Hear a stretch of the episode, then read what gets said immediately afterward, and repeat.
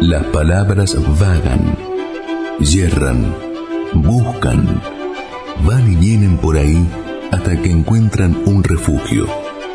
En las manos, en los ojos, en cualquier cosa que las rescate del olvido. Este es el 95 quinto programa de Voz Errante. Bien oídos y bien oídas. Existen emisiones radiofónicas que se limitan al ámbito de una empresa o de algún grupo de empresas determinadas. Emisiones que exaltan las virtudes de dichas empresas y programas que permiten tratar los temas que ocupan el centro de atención en las mesas de sus directivos. A fin de enriquecer, alimentar y robustecer el entramado de normas para programación de las nuevas aspiraciones tecnológicas de la robótica, algunas empresas han instalado dispositivos que permiten transmisiones internas con intervención de algunos pocos ingenieros o ingenieras, técnicos y técnicas, participantes de los distintos sectores de armado, previsión y fiscalización de la conducta de los robots. A fin de enriquecer, alimentar y robustecer el entramado de normas para la disciplina del trabajo, algunas otras empresas han instalado dispositivos que permiten transmisiones internas para favorecer la cultura empresarial y la identificación de los trabajadores y trabajadoras con los postulados de productividad, rentabilidad y satisfacción al cliente, con intervención de los equipos de producción, de la cadena de expedición y suministros y de seguimiento y postventa. La industria de la robótica ha extremado los debates, las normas y las programaciones necesarias para el mejor desempeño de un producto que es al mismo tiempo su presentación, su producción, su desarrollo y su excelencia. Esto es el robot, es al mismo tiempo producto y publicidad.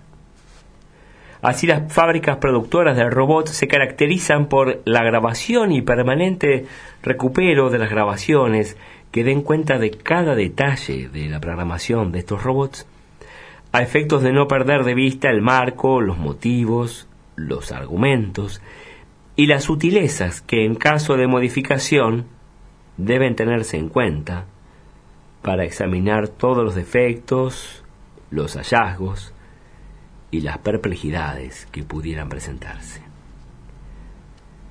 Estas grabaciones con los cambios de modelo o con los comentarios acerca de estos cambios de modelo se arrojaban al vacío de la memoria corporativa de donde nosotros las recuperamos para ustedes. Algunas de ellas, como se verá, con ciertas interferencias provenientes de una fuente no del todo detectada ni reconocida, pero que de acuerdo a la sintonía de las ondas sonoras proyectadas a la inversa, permitirían suponer su proveniencia de un depósito de chatarras, donde iban a parar los robots retirados de stock después de su desahucio. En la noche de hoy, entonces, habiendo dado con alguna de estas grabaciones, debates, conversaciones acerca de los distintos modelos de robots y sus programaciones, reproduciremos, digo del primer tema, algunos de sus fragmentos.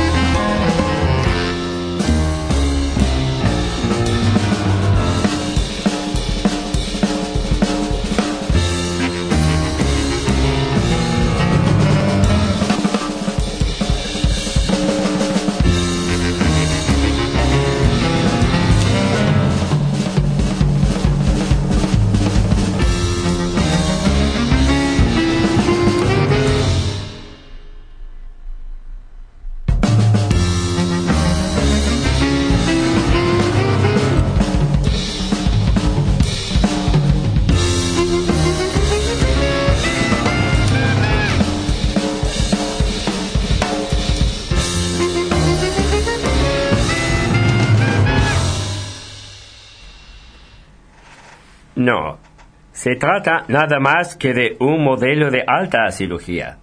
Previsión y precisión, nada más. Al robot se le programa para llevar a cabo la cirugía completa. Lo que no puede saber el robot es si esa cirugía es o no es necesaria, es o no útil o provechosa, si el paciente quedará mejor o peor que antes de dicha cirugía. Para caso no importa, doctor Norman, ya que previamente se contrató la cirugía por parte de esa mismo paciente. Luego, el robot solo aporta lo que el cliente ha solicitado. La aplicación comercial anula toda valoración de principios o de fines. Así es, esa es la fuerza de la figura del contrato. Si usted ha suscrito un contrato, luego usted es una persona racional por definición. Si usted es una persona racional por definición, nunca hará algo que le perjudica. Si usted nunca hará algo que le perjudica y ha suscrito un contrato, Luego, ese contrato le es conveniente, por definición. Si le es conveniente por definición, entonces no debería hacer nada en su contra, ni mucho menos someterlo a duda o revisión. Así es. Nadie se equivoca en defensa propia. El contrato finalmente convierte a todos por iguales en robots. El comercio, si no, doctor Norman. El comercio nos hace a todos robots. Calculando intereses y conveniencias, el comercio nos hace todos iguales en previsión, cálculo, intereses y precisión en los términos. La precisión es sencilla, Conrad. Pero el problema es la paciencia. Los robots no pueden ser impacientes. No, quizá ellos no, pero sus programadores... Ah, muchas veces eluden pasos, se pasan por delante alternativas que se desmerecen, no se toman en cuenta ciertas observaciones del entorno, no se realizan determinadas pruebas o comprobaciones, y luego un solo error, un solo error, allá en el minuto 43, va generando un acumulativo de equívocos que da lugar a una situación catastrófica en el minuto 93. Conclusión, la cirugía se realiza pero la sutura no cierra. La sutura cierra pero la hemorragia continúa. La hemorragia cesa pero se resiente un órgano vital por eso hay que extremar precauciones y no terminar el armado de la programación de un robot cirujano en el primer día. Ni siquiera en el segundo. Hay que elaborarlo a lo largo de por lo menos siete días, al término de los cuales se deberá ejecutar una prueba con material inerte. Entiende. Prever la mayor cantidad de pasos, pero reducirlos a dos o tres tipos de pasos prevertados los procedimientos, pero estandarizarlos en dos o tres modelos. Exacto, ya que todos siempre es un despropósito.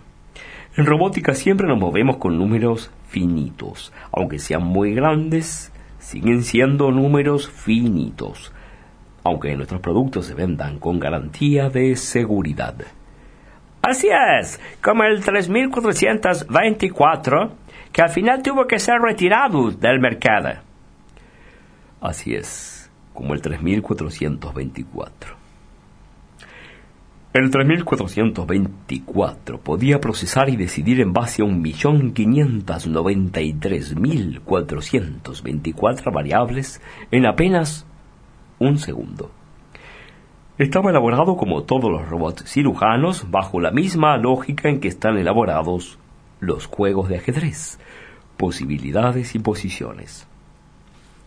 Hasta que sucedió que las variables que nunca ocurrían, las que nunca habían tenido lugar, se manifestaron solas, espontáneamente, como producto de una larga y tensionante espera. Y entonces, este modelo 3424 comenzaba a operar teniendo en cuenta situaciones que resultaban inverosímiles, provocando, consecuentemente, resultados no deseados. De allí que surgía la necesidad del protocolo de cierre del Dr. Brower. Exacto. A partir de allí el protocolo de cierre y desactivación simula la ocurrencia por igual de todas las variables y los circuitos se relajan, satisfechos en su totalidad, sin resentimientos ni esperas. Se está escuchando, doctor Norman. Está hablando de tensiones, resentimientos, esperas, refiriéndose a un robot. Así es, bueno, perdóneme la, la antropomorfización. Qué difícil que es el castellano. Nada de eso ocurre cuando se trata de un robot solo. Solo se ponen de manifiesto cuando trabajan junto a otro u otros robots.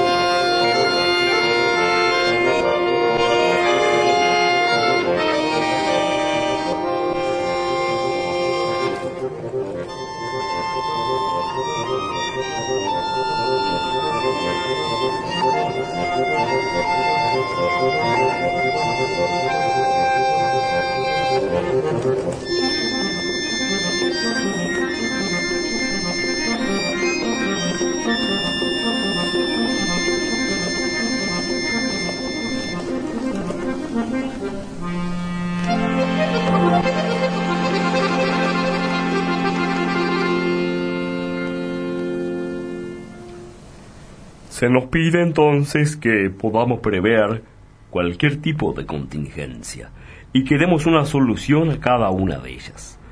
Una solución que debe satisfacer tanto al cliente como a la luz pública. Por ejemplo, por ejemplo, esta retroexcavadora inteligente. Si se topa en su trabajo con un tesoro, ¿qué le parece que debe hacer? Detenerse y dar aviso. Exacto. Este es un ejemplo bastante sencillo.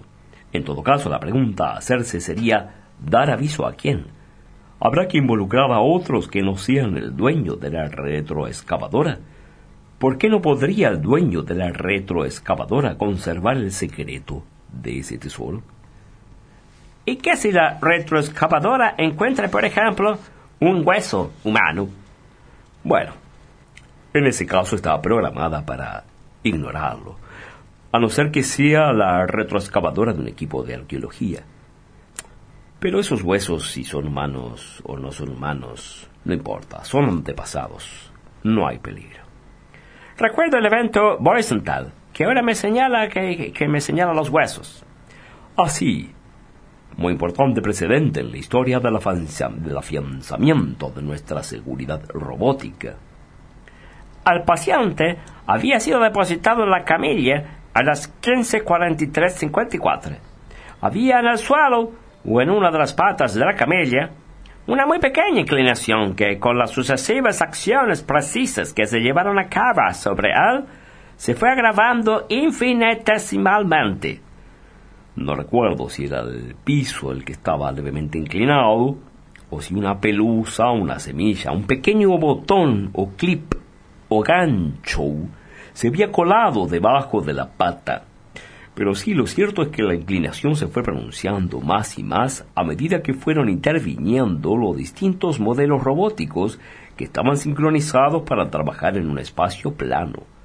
Efectivamente, Norman, hasta que le tocó el turno al modelo robótico cirujano V512. V512. Un magnífico ejemplar. Tuvimos que retirarlo de mercado por eso. Por supuesto.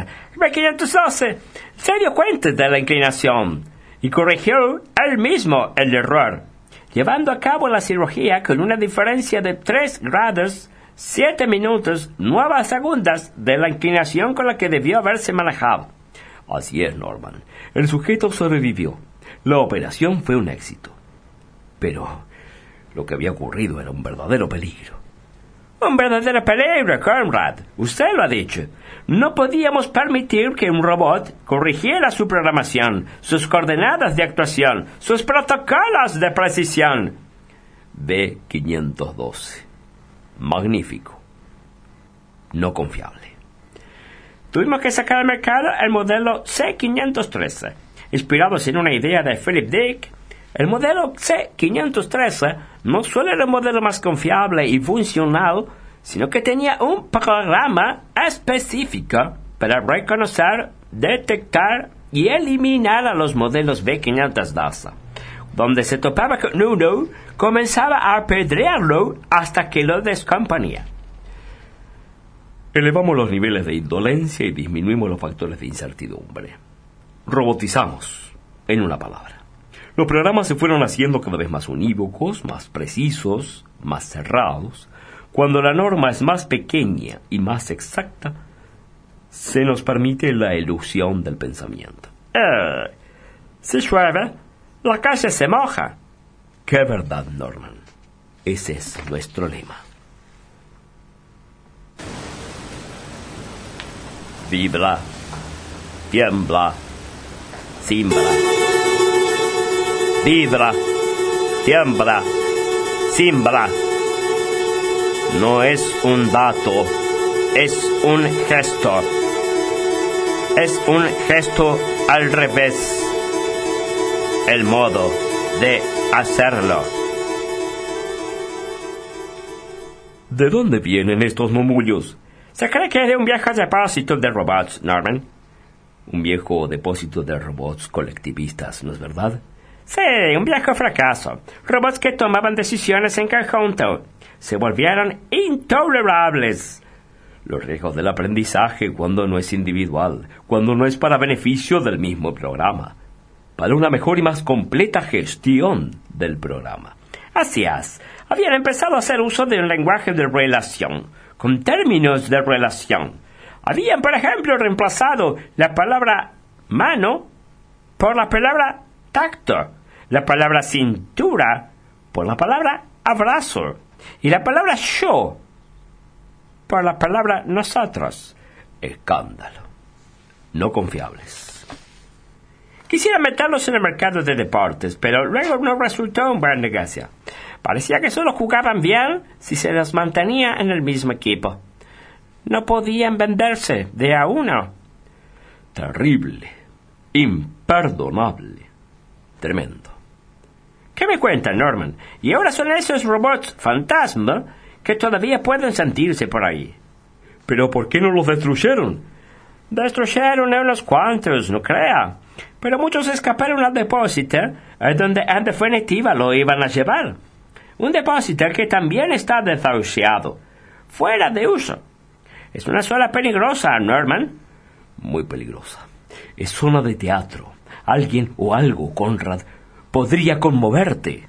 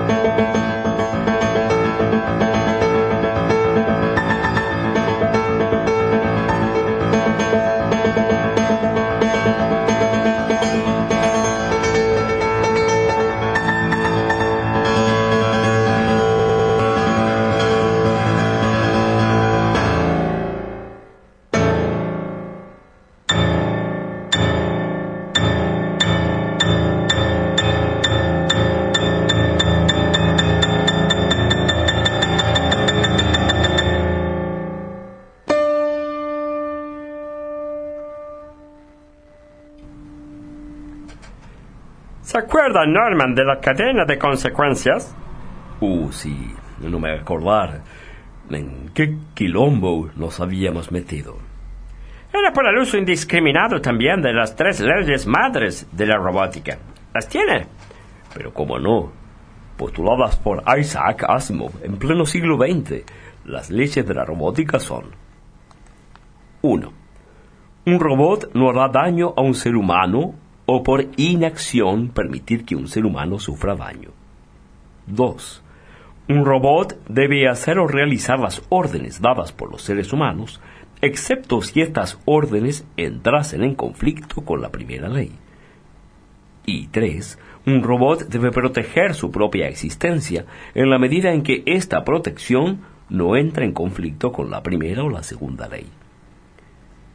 Había robots que comenzaban a calcular la cadena de consecuencias e inevitablemente, casi de cualquier acción se derivaba a la corta o a la larga algún daño a otro ser humano. De modo tal que no hacían una mierda. Se limitaban a observar esas tres reglas. Sí, pero además, las complicaciones que se derivaban de la definición de humano. Claro, así es. Lo humano ¿Qué clase es lo humano? Lo primero que hicimos fue sustituirlo por un término más concreto, eficaz, específico. Efectivamente. Sustituimos entonces humano por cliente. Cliente, así a secas, es indubitable. Es el que paga. El dueño de la tarjeta que paga. La caricia tiene rostro. La voz tiene boca. El aire que se aspira tiene pecho. El agua tiene lengua. Magia en tus manos. Están mis dedos en tus huellas. Están mis pies. Qué molesta esta interferencia. Los automóviles autoconducidos. Ahí empezó todo, Norman. Pero claro, a ver si se acuerda. Un automóvil está en plena boca calle. Se le cruzan dos motos. No puede frenar. O gira para un lado o gira para otro. Una de las motos, la de la izquierda, lleva un muchacho sin casco. La otra de las motos, la de la derecha, lleva a un muchacho con casco. ¿Contra quién se debe programar para que impacte el automóvil? ¿A cuál de las dos motos debe investir? Pues, concreta y absolutamente, tiene que investir contra la moto del chico con casco. Y así lo programamos, ya que el chico con cascos tiene más probabilidades de sufrir menos daños. Una deducción impecable que lamentablemente llevó a que nadie más llevara los cascos puestos. Así es. ¡Qué loco! A ver si se acuerda de esto. Un auto rojo a toda velocidad está pasando un semáforo en rojo. El auto amarillo que hay que programar está por cruzar la calle con el semáforo a favor y detecta que el auto rojo se le va a cruzar. ¿Qué corresponde que haga? Ah, este caso creo que lo estudiamos en su momento, en la Universidad de Ética Robótica de Manhattan Press. Puede ser, pero ¿cuál es la respuesta correcta, Conrad? Mm, dispararle, Normal, ya que se minimiza un riesgo. Mm, veo que tiene muy presentes sus historias. Hay un ejemplo más. Permítame, con dos ambulancias y un patrullero. Los tres con sirenas pidiendo que les abran paso por una avenida muy trabada, muy congestionada. ¿Cómo debe programar la respuesta del auto? Recuerdo que la primera solución era que se abriera camino, como sea, para que atrás de él puedan abrirse camino también los servicios públicos. Así es, pero luego vimos que si todos los autos estaban programados de esa manera, se iba a producir un desastre. Entonces, entonces se fijaron las prioridades. En cualquier situación en la calle deben ir delante los patrulleros que pueden abrir ese camino por la fuerza pública. Además, el principal factor a considerar para nuestra labor es el de la circulación libre y fluida de los automóviles robots, porque, qué sé yo, puede perderse una vida o dos, pero no puede dejar de funcionar la empresa. ¡Horror, Norman! Luego, entre dos ambulancias, tendrá prioridad aquella que sea más pequeña, ya que afectará menos al tránsito. Y la tercera ambulancia, la más grande, bueno, irá inevitablemente detrás de la hilera de automóviles particulares. Pero ya seguramente estaría garantizada la circulación. Recuerden, de allí que luego todas las ambulancias se hicieran pequeñas, por lo que solo podían transportar un herido o a veces solo una parte de él. ¿Se acuerda del conflicto de las ambulancias robot? Me acuerdo. Las habíamos programado para que se dirigieran primero a recoger aquellas víctimas cuyo grito fuera más agudo y desgarrador. Y ocurrió que en un accidente múltiple en autopista solo fueron rescatados los chanchos. Así es. Los concesionarios de automotores comenzaron a vender autos con chancho incluido, como medida de prevención y de protección. Algunas compañías de seguro te aportaban un chancho propio, todo viajero o pasajero humano se procuraba un chancho de acompañante. Sí, recuerdo. Hasta que se modificó el programa de rescate y entonces ya no tenía prioridad el grito más agudo, sino los signos vitales. Exacto. Con lo que tuvimos que definir para el programa la expresión signos vitales, con todas las ambigüedades que presentaba. Y con todas las posibilidades de engaño. ¿Se acuerda el tic-tac? Eh, ¿Cómo no? Finalmente lo resolvimos con una canción. Una canción que debía cantar alguien en el interior de la unidad que pretendía ser rescatada. Y la canción cambiaba todos los días para evitar especulaciones o grabaciones. Y la canción, al mismo tiempo, es la publicidad de la empresa. Esta es una cosa genial. ¿Verdad? Dos pájaros de un tiro. Si llueve, la calle se moja, Conrad. A ver, a ver. Un problema para robots. Fíjese. Una piedra está cayendo en virtud de una luz por la montaña. Usted está en posición de desviar. Usted, digo, usted, si fuera un robot, o el programador de ese robot, está en posición de desviar el recorrido de esa piedra. Debajo de la montaña existe la planta de producción de Future Enterprises y un hospital. Si el robot tiene la posibilidad de dirigir la piedra hacia uno de los dos edificios, ¿contra cuál edificio la dirigiría? ¿Contra el edificio del Future Enterprises o contra el edificio del hospital? Aquí se aplica el mismo principio que en el caso de los cascos, Norman. Es evidente. Contra el hospital. Ejemplo fácil, ¿no? Demasiado fácil. ¿Y sobre los cortes de calles o avenidas por protestas? Tengan en cuenta que cada vez son más. Protestan contra una supuesta deshumanización de los programas. ¿A usted qué le parece? La deshumanización de los robots. Es, pero va de suyo. ¿Qué dice el manual de programador de automóviles autoconducidos? Muy fácil también. Se les dispersa de inmediato con una descarga rápida y efectiva de ráfagas de explosivos. Tal cual. Tal cual. De otra forma, todo el resto de la programación de los autos que deben pasar por esa zona a determinada hora puede desnivelarse y provocar resultados terribles en el plan de tránsito del resto de los automóviles robots, que en definitiva es lo que nos importa.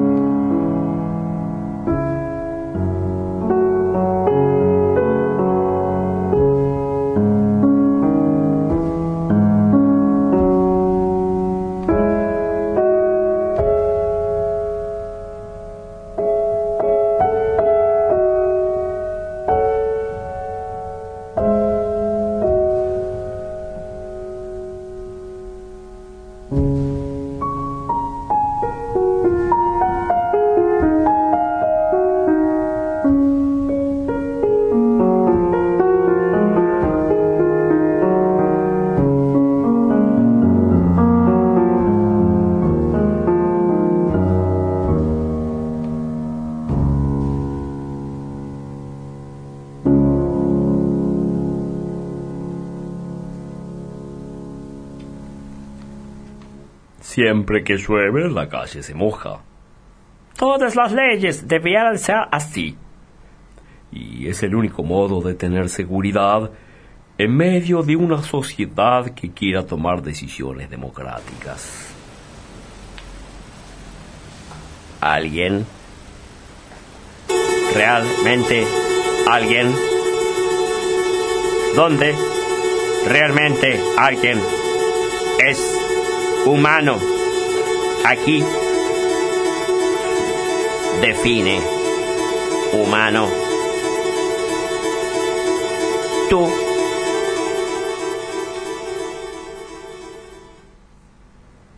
como material exclusivo de Voz Errante.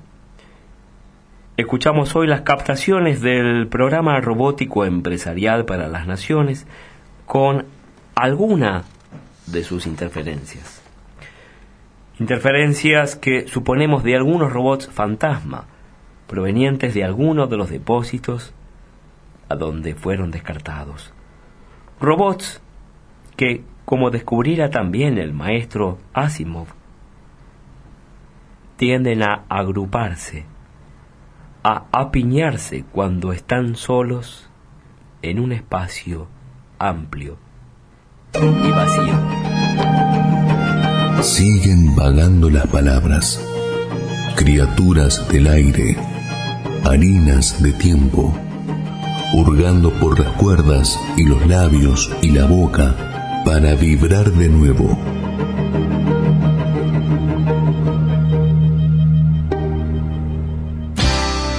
Desde la ciudad autónoma de Buenos Aires, transmite arinfo.com.ar. Más que una radio. arinfo.com.ar. Más que una radio.